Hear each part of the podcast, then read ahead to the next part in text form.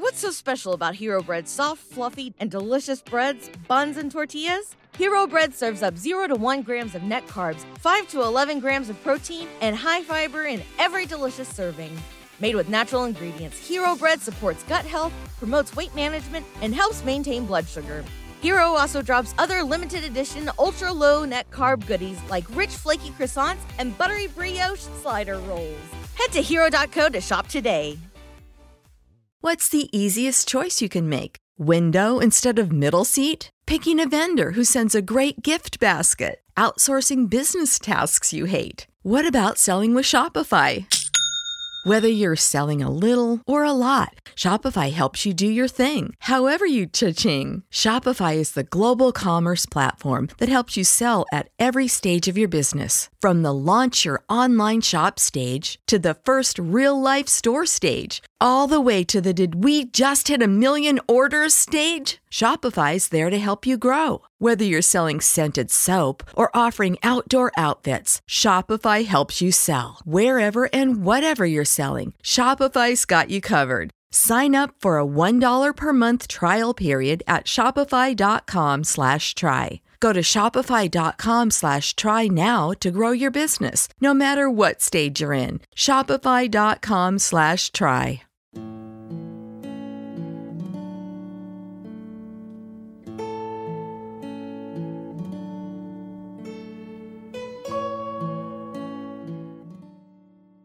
每个月用耳朵搞定两本书，一年与二十四本好书相遇。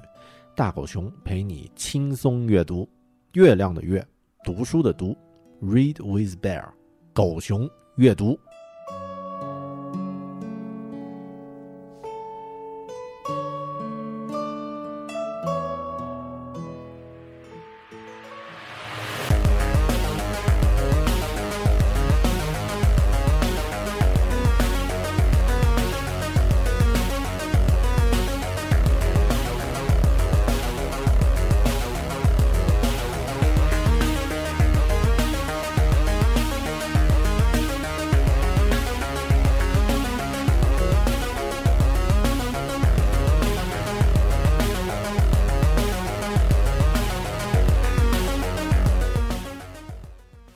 Hello，你好，欢迎收听狗熊阅读 Read with Bear，我是大狗熊。在我们的生活中呢，其实有很多事情是在我们出生之前就已经形成了一个固定的模式了。我们对于这些事情呢，在一开始是去学习了解，去习惯它的模式，然后呢适应它的要求。但其实很多事情，如果我们仔细一想，会发现，他们为什么会是现在这个样子呢？最初。这些事物是如何形成的？这些事物现在的模式真的是我们需要的吗？当你认真去考虑的话，就会发现很多我们习以为常的事物，可能并没有那么简单，或者也没有那么复杂，甚至也没有那么合理。举个例子，现代的科技和医疗研究呢，已经告诉了我们，只要保证卡路里和营养的摄取，一日不论吃几顿饭，其实都是可以的。很多佛教徒一天就吃一顿饭，也有一些真正做到了少吃多餐的人，一天会吃五六顿饭。那我那么我们大多数人，绝大多数人，这个一日三餐的这个习惯，嗯，是我们的生理条件要求我们每天必须吃早餐、午餐和晚餐的吗？为什么不吃两顿、四顿或者是五顿饭呢？我们的祖先最初形成了一日三餐的习惯。但是他们的体力劳动量比我们大得多，那么为什么如今我们大多数人还愿意维持这一习惯呢？可能这样的一个问题，我们都没有很深入的去想过。其实答案呢很简单，因为我们一直是这样的，每日吃三顿饭，这是我们认为理所应当的事，这是一件已经形成了固定习俗的事，是一件有着极大惯性的事情。而且它也还算适应我们大多数人的生活节奏，所以呢，这种习惯一直延续到现在没有改变。改变它并非不可能，但难度非常大。一个人可以很轻松地改变自己的餐饮习惯，但如果整个社会要改变的话，那么意味着一些职业、工种，甚至是文化习俗都需要调整。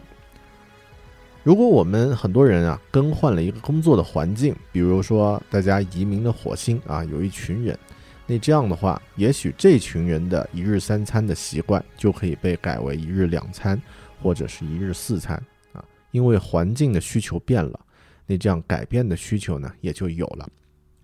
如果我们用这样的角度来看教育这件事儿，就会发现，这也是一件和一日三餐一样的事情。教育这件事儿，它是那么的正常（打引号的），以致我们都不会去问他为什么会是这样。比如，为什么全世界现在都是把未成年人放在一个叫学校的地方上课呢？为什么不论什么领域的课程呢？上课的时间都是四十到六十分钟呢？为什么学生是按年龄进行划分班级的呢？为什么会有寒假、暑假呢？当然，还有一个。最重要的问题，这些现存的教育模式是否与这个充满了不确定性的变化的互联网的时代互相适应呢？这一期节目，我想和你分享一个仅凭一个人的力量打算颠覆整个人类目前教育体制的英雄的故事。本期狗熊阅读，萨尔曼·可汗和他的翻转课堂的可汗学院。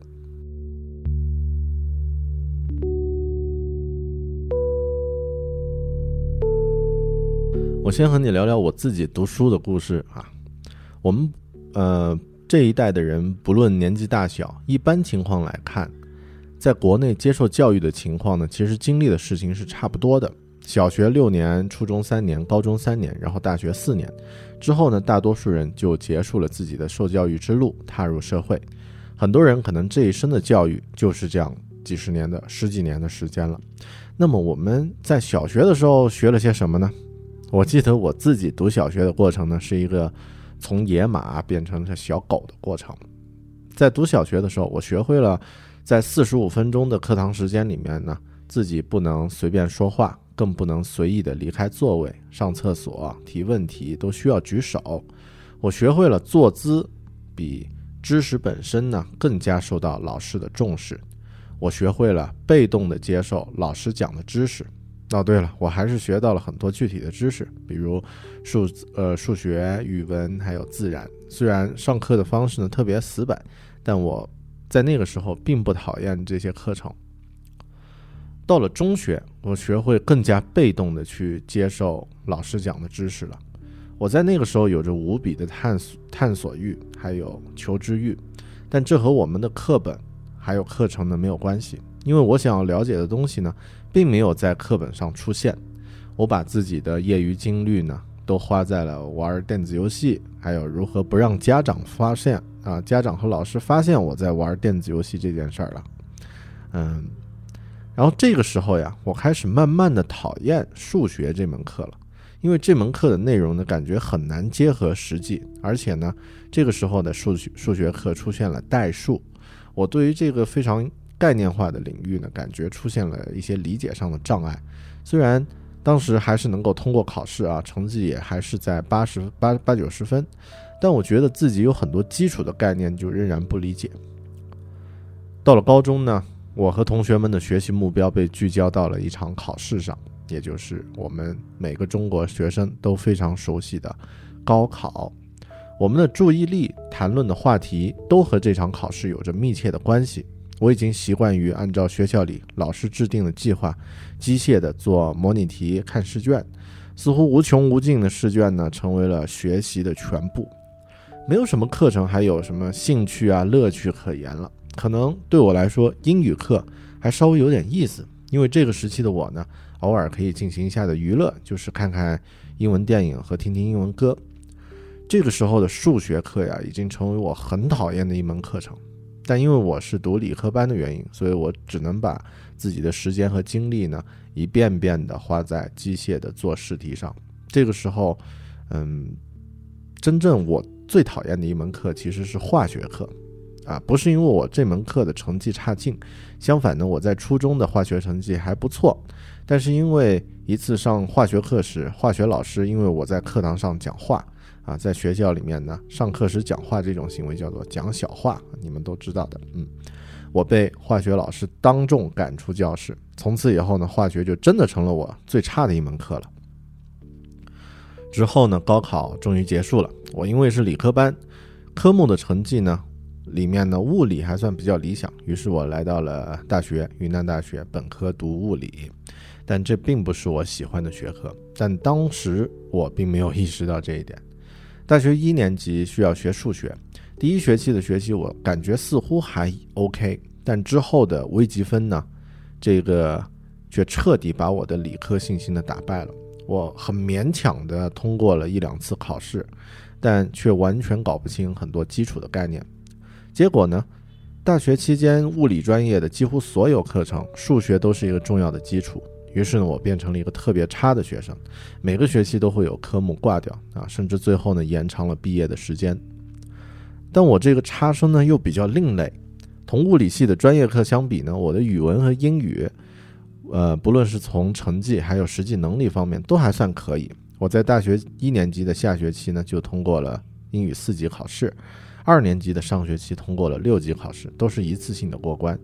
在三年级的时候呢，我已经在校外的一个英语培训学校呢当老师，教授成年人呢学英语。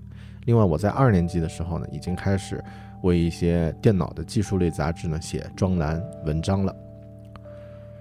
这个呢，就是我呃一个比较正统的接受教育的经历。当我现在回头来看自己的这个教育的经历和故事的时候呢，我发现呀，我自己其实是一个传统教育的受害者。我没有能在传统的教育模式中找到适合自己的方式，于是呢，成为了一个差生。这样的经历呢，甚至都影响了自己的生活轨迹。对比其他更年轻的人呢，我也因为传统的这个教育模式中的一些古板和被动呢，变得不那么有创造力和激情。这是经历过传统教育的人都会有的一个通病。很万幸的是啊，因为我本身是差生，这样的负面影响呢，其实并没有对其他的优等生那么大。而且呢，很感谢现在这个时代啊，互联网的时代呢，我们可以通过后面的再次的学习，调整自己的错误。只是这样的过程其实要更难。就像你如果已经用错误的方式去锻炼了很长时间，那么要调整回正确的训练方式的话，需要花费更大的精力和时间。当我在嗯，网络的慕课上呢，学了习了一门设计课程的时候，我真正发现了学习的乐趣。然后，当我用自创的方法，在今年没有去啃题库去背范文，呃，裸考的方式也通过了雅思六点五分的成绩的时候呢，嗯，我也真正发现了实际学习的一种，呃，可能达到的程度。这个时候，其实我发现了两件以前我没有意识到的事情。第一呢，学习本身是一件需要持续一辈子的事儿。第二呢，更重要的一点呢是，学习本身是有乐趣的。但为什么我以前没有意识到这一点呢？当我结束了我的学习的这个教育的阶段，我才意识到这一点。是不是因为我的问题呢？后来，嗯，当我觉得自己已经有了一定独立思考的能力之后，仔细的回顾了一下自己从小到大。从被动到主动学习的历程呢，我发现这不只是我的问题，而是现在的教育体制的问题。而同样发现这个问题的呢，还有一位叫做萨尔曼·可汗的人，他不只是发现了教育中的问题，而且呢，他正他正在以一种全新的解决问题的方式和思路，为整个人类创造一种完全不同的教育模式。听完我的故事之后，接下来。咱们来听一听可汗的故事。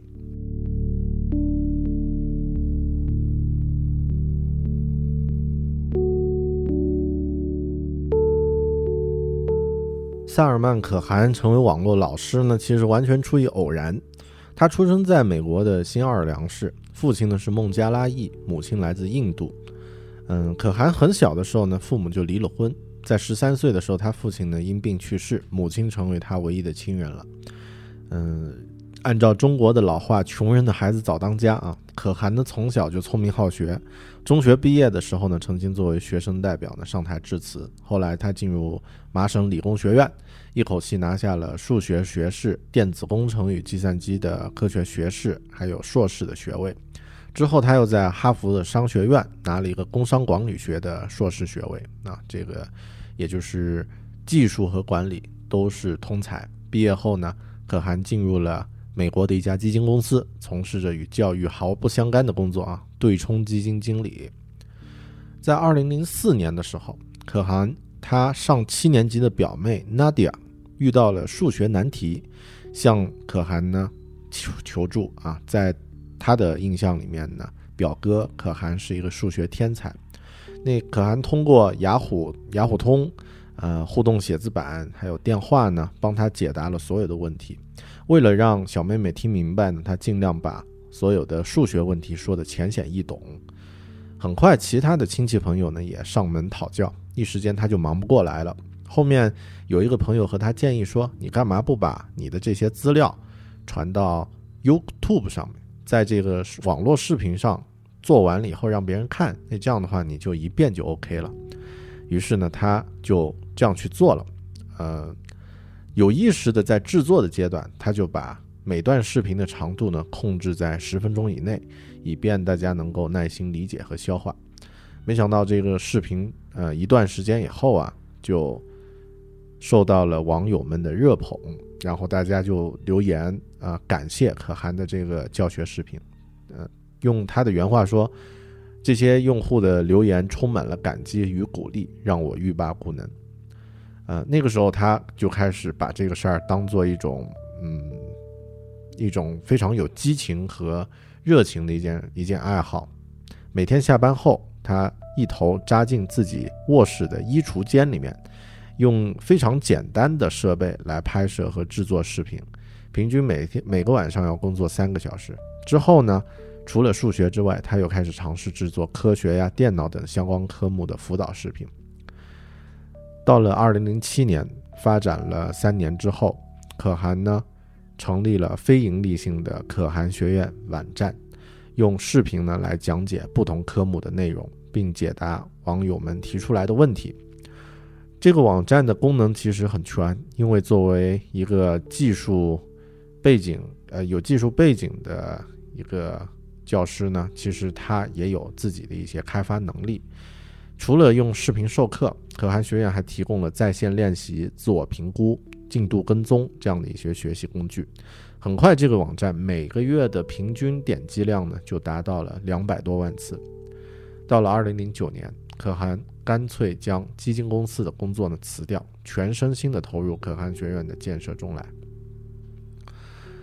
然后，他的事业越来受到了越来越多的社会认可。在二零零九年。可汗学院啊，可汗学院被授予微软技术奖中的教育奖，他本人也成为媒体追逐的对象。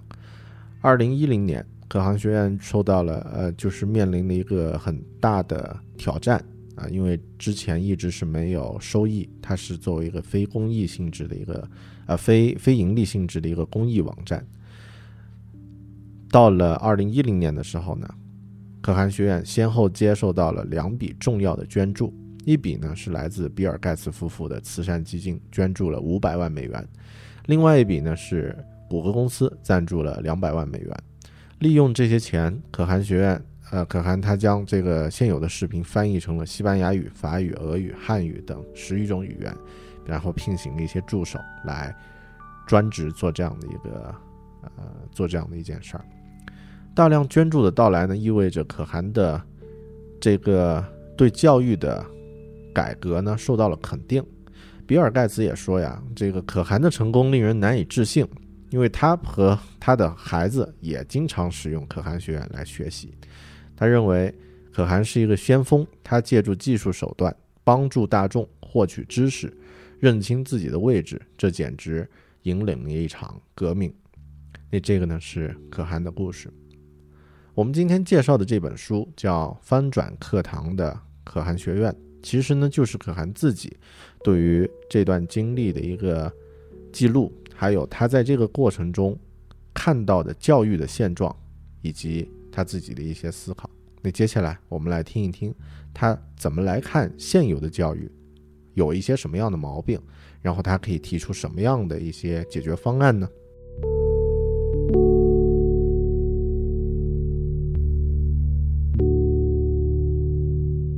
可汗认为，在上学的时候呀，他感觉一些老师更喜欢炫耀他们的知识，而不是把这些知识呢传授给学生。他们的语气通常都很不耐烦，有时呢还带有傲慢的情绪，甚至有点居高临下。还有一些老师呢讲课的方式很机械，就好像没有经过思考一样的。那他自己在辅导表妹 Nadia 的时候呢，他很希望能够创造一个安全、私人、舒适，而且能够引发思考的氛围。他希望作为老师能够真正去分享自己的思考过程，并且呢在交流中呢去传递知识。感觉和他面对的学生其实和他一样聪明，只不过还没有完全理解手中的教材罢了。所以呢，这个用视频的这样的一个分享方式呢，其实是没有压力的。你不会面对听不懂，呃，跟不上其他同学进度时的一种尴尬，也不会面临老师提问临时提问的一种紧张。你看不懂的、听不懂一一遍听不懂的资讯呢，你可以再听一遍。再看一遍，那这个呢，其实某种程度上也是一开始可汗学院为什么会成功的一个原因。另外呀，按照传统的教育制度，用于学习的时间呢，其实是一个常量，然后学生对于概念的理解程度呢，却是一个变量。什么意思呢？就是我们在学校里面去上课，课程的每节课的时间长度是一样的，都是四十五分钟，但是每个人都知道。大家的理解程度，每个学生的程度和这个速度是一样的吗？其实肯定是有区别的。理解程度快的同学，可能他只需要听上二三十分钟就理解了，剩下的时间他也必须跟着大家的进度一起往前走啊，很多不耐烦的情绪必须控制住。嗯，我个人觉得一些这个以前上课讲小话啊这种行为的学生，可能是处于这样的一个程度，就是他理解的比较快，那这个时候呢，不知道应该做些什么，就做一些其他的事情来分散，来转移自己的注意力。那理解的比较慢的同学呢，他看着其他同学都听懂了，自己其实也会很紧张、很慌。但这个其实不是学生的能力高低的问题，而是一个速度的问题。理解的慢的同学。可能之后这个知识对他来说沉淀的更加的稳固，所以这个标准呢，其实是按照每个学生学习的进度来进行排列，反而来说是最合理的。那在现代教育里面呢，可汗认为常量应该是学生对于知识和概念的高水平理解，而变量呢才是学生理解问题花费的时间。基于这样的思路呢，可汗提出了一个很重要的概念，叫做“精熟教学法”。什么叫精熟教学法呢？就是指学生在进入高难度的学习阶阶段之前呢，应该先充分理解之前所学习的概念。在金属教学法里面呢，每节课并不是按照时间来划分的，而是根据理解程度和成绩来确定的。它完全颠覆了传统的教教育理念了。也就是没有课时这样的概念了，嗯，其实它里面这个金属教学法重点呢有两点，第一呢，课程的进度是按照每个学生不同的需求来制定，而不是人为来规定一个统一的进度。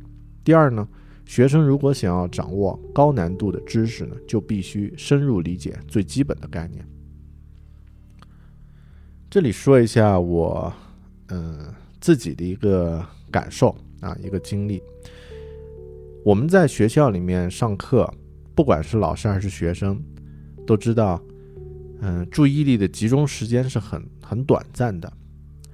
那么，在我自己在学校里面上课呢，有这样的一个情况：一节课呢是五十分钟，学生的注意力都是大学生了啊，学生的注意力呢能够坚持二十分钟就不错了。一般二十分钟之后就几乎全部消失了。我自己必须调整节奏，或者是更换内容和形式，才能保证教学的效果啊。也就是需要什么留出梗啊，或者是这个呃放一下放一些视频呀等等的方式来转移一下学生的注意力。但我自己在上慕课的在线课程的时候呢，完全没有这样的问题。为什么呢？因为慕课的视频课时呢，平均都是十分钟左右。在我自己的注意力还没有被消耗完之前呢，这一个知识点就已经结束了。那这个就带来一个问题是：如果学生的注意力只能集中十几分钟，这个是人的生理特点决定的。那么，为什么老师仍会认为一节课应该是一个小时，或者是四十到五十分钟呢？那对于这个问题，可汗是这么认为的。他觉得，在教育，甚至是很多其他的领域，虽然很多研究已经为我们指明方向了，但我们仍然会在自己的惰性面前妥协，继续沿用现有的教育模式。说到这个 YouTube 视频，可汗呢，一般都是定在十分钟以内。在确定一节课时长之前，其实他并不知道十分钟是最佳时长。呃，这样的一个实践呢，只不过是凭借直觉和运运气。嗯，是因为 YouTube 对于网络视频上传的一个限制而出现的。不过在此之前很久呢，一些权威的教育理论理论家就已经判定，学生能够集中注意力的时间大概是十到十八分钟。好的，那接下来我们来问一个更大而虚的问题：到底什么是教育呢？在可汗看来，教育其实上。是一个积极主动的获取知识，甚至是去抢夺知识的过程。老师能够传传递信息，还可以帮助并激励学生，这是教育过程中最重要的美好的事情。但事实上呢，我们真正做的是教育了自己，也就是作为老师，作为教育者，我们首先需要决定投身于学习之中，并且致力于学习。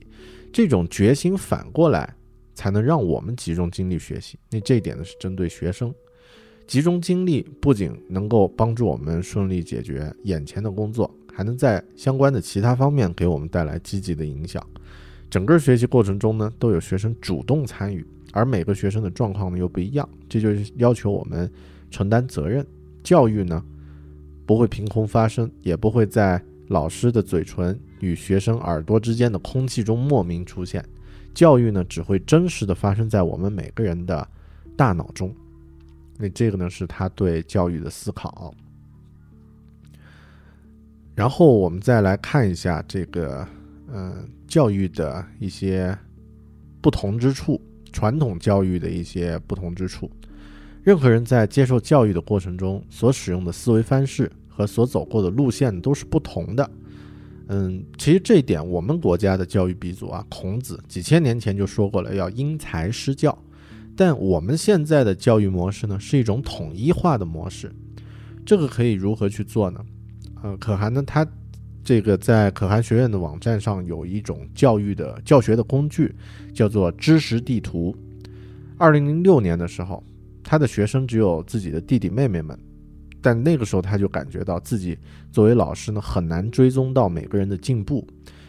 如何呃如何把握不同的这个学生的进度呢？是一个很重要的问题。于是呢，他就作为程序员啊，为不同的知识点呢设置了大概能够生成六十个问题的程序。接下来，他画了一张知识点的结构图，解释了哪个知识点在前，哪个知识点在后，然后编写了一个程序。通过它呢，将这些问题呢串串联起来，自动分配给学生新的练习。第一次他自己使用这个程序的时候呢，感觉这个效果很不错，而且呢，这个学生们他的弟弟妹妹们也很喜欢看到这样的一幅囊括了所有知识点的地图。这个程序呢很受他们欢迎，后来呢也成为可汗学院软件平台上的一个核心的组成部分。这个方式呢强调了知识点之间的关联性，让学生呢直观的了解到自己学到了什么，以及将要学到什么。嗯，其实我们嗯，如果有一些研究的话，其实是知道的。假设我们能够将新信息和已知的信息联系起来，那么就能够更容易的理解并记住新信息。这就是为什么我们能够轻松的去背一首诗，但很难记住一串呃无序的字符的原因。这就是知识的关联性。我们传统在学校里面上课的时候呢，往往不会太去注意知识之间的结构和关系，而是把知识呢切割成一节一节的课。那这一点呢，我作为老师体呃体会也非常深。呃，另外在我们现在这个教育模式下呢，检验学习效果的方式是通过考试，考试一般是六十分及格，达到六十分的说明及格，可以学习之后的内容了。但在实际对于知识的运用中呢，这是一种非常有隐患的方式。可汗认为，这种考试检测的方法呢，会让你的知识能力变得像瑞士奶酪一样，乍一看 OK 没问题啊，但是里面充满了孔和洞，你这个它的结构呢，不能支撑真正的运用。总分如果是七十五分过关，那意味着你有四分之一的知识点是没有掌握的。假设你的车只有三个轮子，你能出发并且长途旅行吗？这方面呀，很生动、很具体的一个例子呢，就是微积分这个课程呢，很多人都特别头疼。它向我们展示了瑞士奶酪式学习带来的恶果，这是学生们最容易遭遇惨败的学科，也也是让我大狗熊对于数学彻底丧失信心、变成差生的一个决定性的学科。是压死骆驼的最后一根羽毛，那为什么呢？为什么微积分经常会变成一道鬼门关呢？可汗认为，这并不是因为微积分本身很难，而是因为微积分这部分知识呢，它会涉及到很多原来学过的知识，它要求学生必须完全掌握代数和三角函数。与基础学数学相比啊，利用微积分解决问题要简便得多。但如果你无法理解那些基本概念，微积分对你来说也毫无用处。微积分这门课正是因为综合了各种基础知识，才独具魅力。但与此同时呢，这种特点也导致微积分很容易暴露人们对于数学基础中薄弱的部分。那么，微积分这个课程它是建立在一层层基础概念之上的。它在学生的学习中呢，最有可能起到决定性的作用，反映出先前学习中的漏洞，并有可能让学生的整个知识体知识体系崩塌。哎呀，这一点我想，可能在听这期分享的你，也会和我有一个切身的感同身受的地方。可能你如果是学过大学里面的数学的话，通常都会在微积分这个环节呢，和我一样遭遇到。严重的信心上的障碍，那么听到了可汗他作为一个数学高手的分析，那么我知道了这个问题其实是可以去克服的。以上这些都是对于现有教育模式他的思考，但他的思考呢不只是对现有教育的改良，他更加直接地提出了一个问题：我们现在的这套教育模式还适应这个时代吗？要回答这个问题呢，需要先回到最初的起源，那么就是现代这套教育模式、这套体制是怎么来的？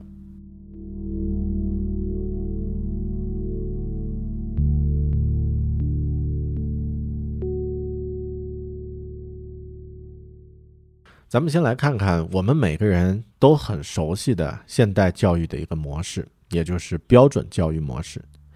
标准教育模式的基本要素呢，非常统一，而且很死板。早上七八点钟走进教学楼，在长达四十至六十分钟的课程中呢，全程坐着听课。在课堂上呢，老师负责讲，学生负责听。穿插在课堂课程之间的呢，有午餐啊，也有体育课。嗯，但是中国的同学很多体育课都会被削减掉。放学之后呢，学生回家做作业。在原在标准化课程表的禁锢下呢，原本浩瀚无边而又美不胜收的人类思想领域呢，被人为的切割成一块块便于管理的部分，并被称为学科 （subject）。同样，原本行云流水、融会贯通的概念呢，被分割成了一个一个单独的课程单元。学生们被困在了一种根深蒂固又安于现状的教育环境中。这让人不禁联想起科幻小说《美丽新世界》中的情景。如今的标准化教育呢，完全忽视了人与人之间异常美妙的多样性与细微差别，而正是这些多样性与细微差别呢，让人们在智力、想象力和天赋方面各不相同。但如果了解过一些历史，大家可能知道呀，当年咱们国家孔子的教育模式呢，是导师带着学生游学，随时互动交流，言传身教。西方最早的希腊学派的教育方式呢，是采用辩论和讨论的方式。实践型的领域，比如说一些这个手工艺、手工手工业的这个行业，是通过学徒制的方式呢来进行教育。历史上教育年轻人，并不是现在这种坐在课堂里面上课的方式是唯一的方式啊。那么这种标准化的教育模式究竟是从哪儿来的呢？这些教育方式从何而来？谁规定基础教育是靠税金来维持的？谁规定基础教育一定是义务教育的？谁规定了上学的年龄？谁规定了在学完每一个年级之后的知识呢？你就可以顺利毕业了？又是谁规定的应该由国家来决定学生应该学习的内容，以及谁可以来做老师呢？没有。学过教育领域的知历史的人呢，像我这种，会惊讶的发现呀，教育的重大创新，也就是如今被国际上称为 K 十二的这套教育体系，其实是在十八世纪由普鲁士人最先实施的。普鲁士人他们的初衷并不是教育出能够独立思考的学生，而是大量炮制。忠诚且易于管理的国民，他们在学校里学到的价值观呢，让他们服从包括父母、教师和教堂在内的权威。但是最主要的呢，要服从国王。普鲁士的哲学家和政治理论家、教育家约翰·科特里布·芬希特啊，这个人呢，他就很清晰地表达了自己对于这个教育体系的一个构建的一个目的。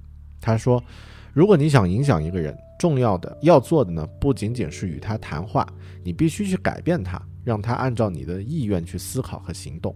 所以当时他们建立起这套教育模式呢，其实是为了培养出服从国王和统治者要求的这个易于管理的人，而不是能够具备独立思考能力的人。在这套教育模式之之内呢，自我激励的学习方式呢，被无休止的干扰扼杀了现存的所谓这套传统的教育制度呢，限制了学生们探索既定课程之外的东西，让学生们没有时间彼此讨论不同的观点和不被大众认可的想法。当铃声一响，学生们没有选择，只能中断他们的讨论，放弃更为深入的探讨，进入下一堂课的学习。这样呢，遵循命令胜过了好奇心的驱使，遵守纪律胜过了主动的追求。当然，可汗他也表达了自己一个很客观的，呃理解啊。他认为，普鲁士他这么说的啊。我个人并不认为普鲁士王国的教育体系呢，仅仅是为了让统治阶级实现镇压百姓的目的而建立的。那种教育体系在当时的很多方面都具有创新意义，并且主张人人平等。普鲁士王国的教育体系呢，倡导的是免费的公共教育。要求人人参与，学校的费用呢由税收支持，并且具有强制性。建立这样一种学校本身呢就具有很强的革命精神。这样的教育体系呢，让上百万人成了中产阶级，为德国成为工业强国提供了至关重要的原动力。基于当时的技术水平，要在普鲁士王国实现人人都能接受教育的目标呢，最经济的方法或许就是采用普鲁士的教育体制。然而，不知道是否有意为之。这套体制呢，阻碍了学生进行更为深入的探求，对于他们独立思考的能力呢，有害无益。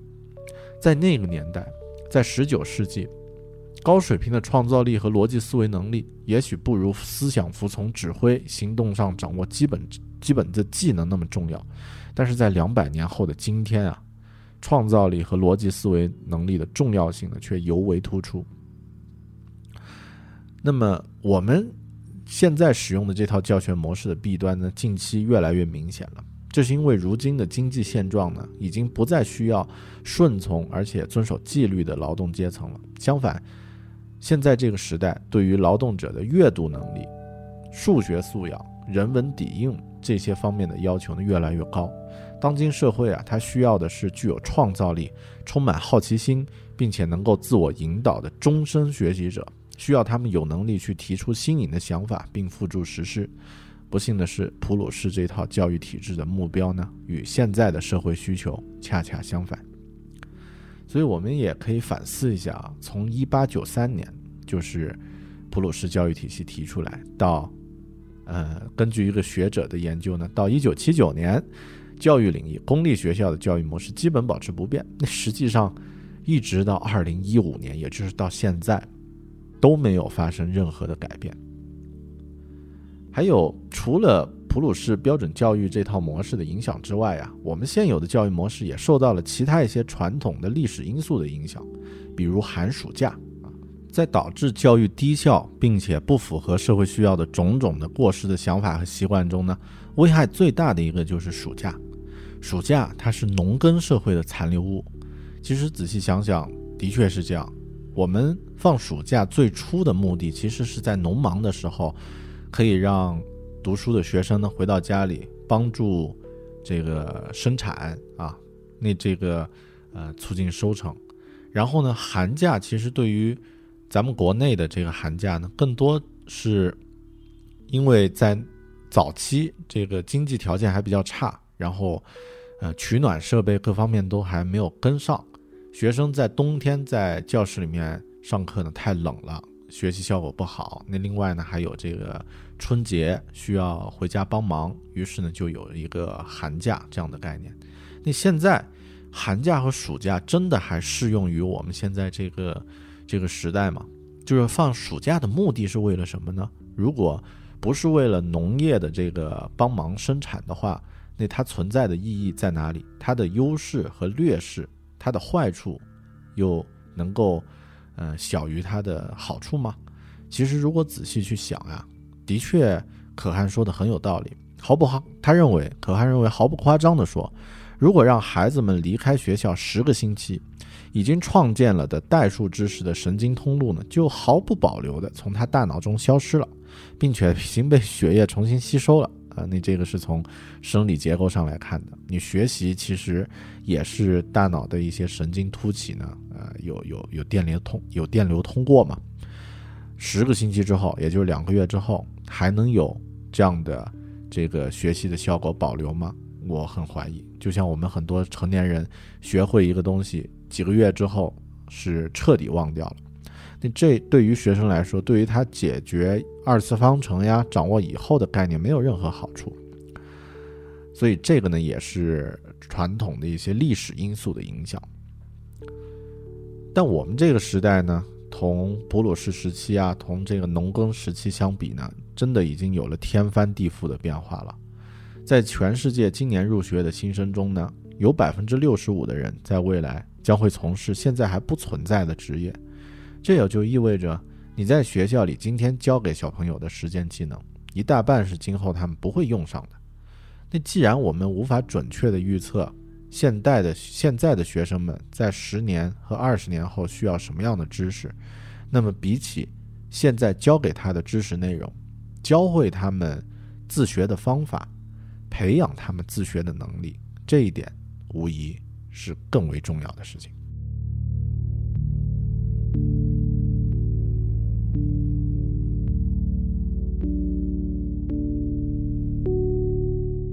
可汗认为，在创新的本质特征呢，在于人们一眼就能发挥它的独特之处。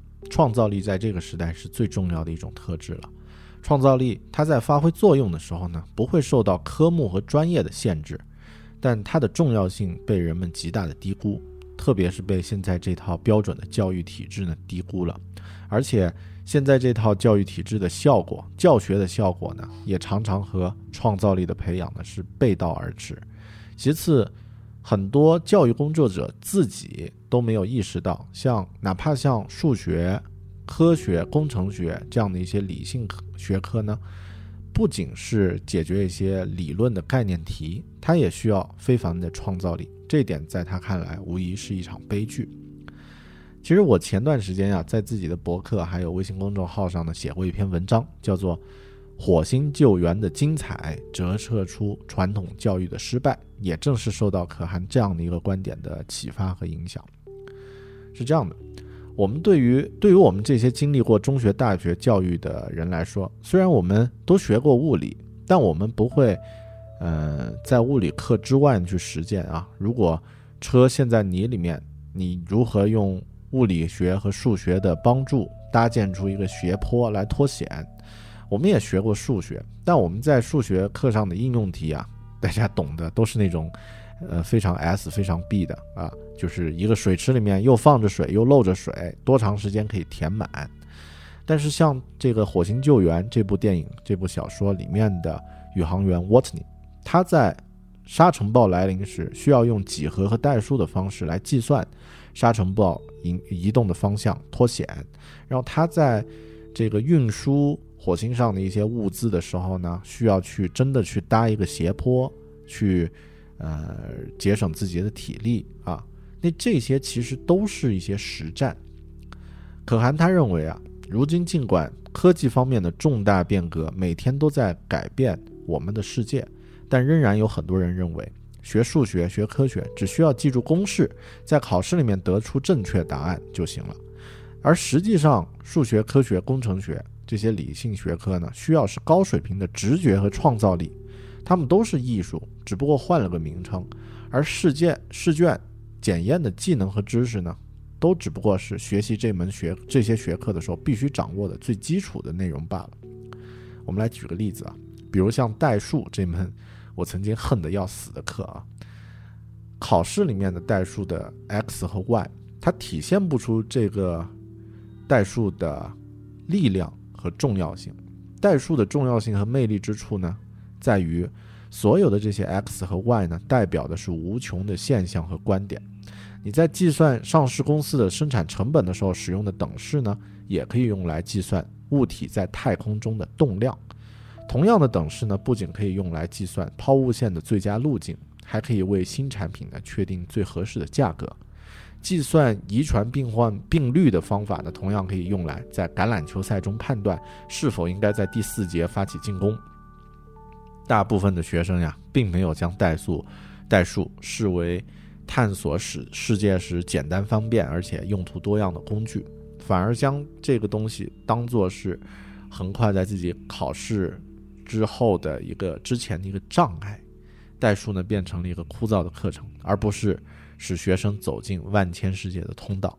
学生虽然学习了代数，但之后就会将它扔到一边，为大脑留出空间来学习接下来的课程。这也是为什么《火星救援》这个故事里面会有一些非常打动我们的地方。其实这些打动我们的情节呢，正是利用了科学还有理性来解决问题的创造力。这是被传统的教育还有日常的这个习惯严重低估的能力。真正我们内心知道呀，在这个不确定的时代，这才是最重要的能力，这才是这部作品成功的专关键。传统教育的基本模式呢，培养的是顺从、遵守纪律的劳动阶层。但这个时代需要的其实是具有创造力、充满好奇心，并且能够自我引导的学习终身学习者。仔细想想，我们在学校里学到的东西呢，其实是有用的，但是我们学习的方式和目的不对，最后呢就彻底偏离了。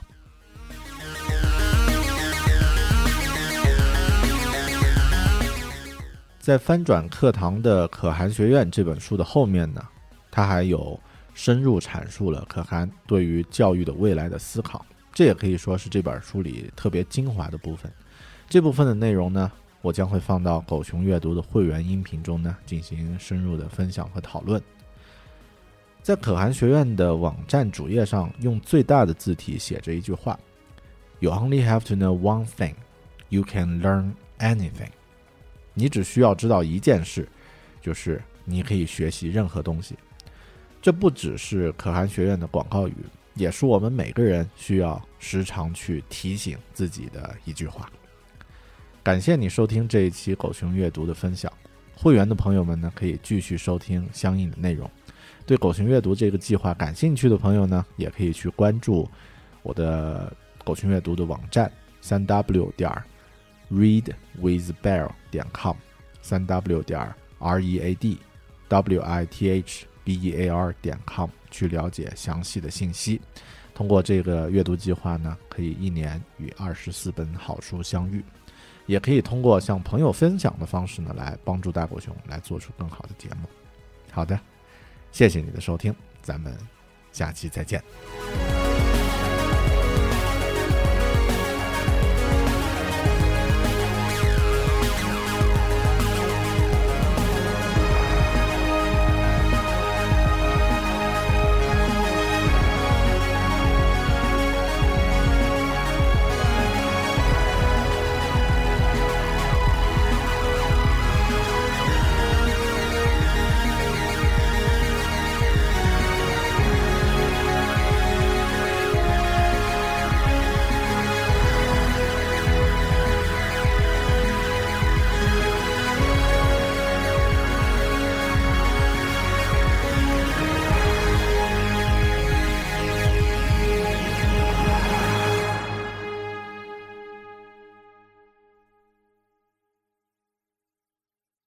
What's so special about Hero Bread's soft, fluffy, and delicious breads, buns, and tortillas?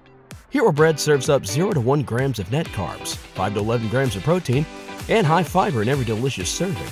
Made with natural ingredients, Hero Bread supports gut health, promotes weight management, and helps maintain blood sugar.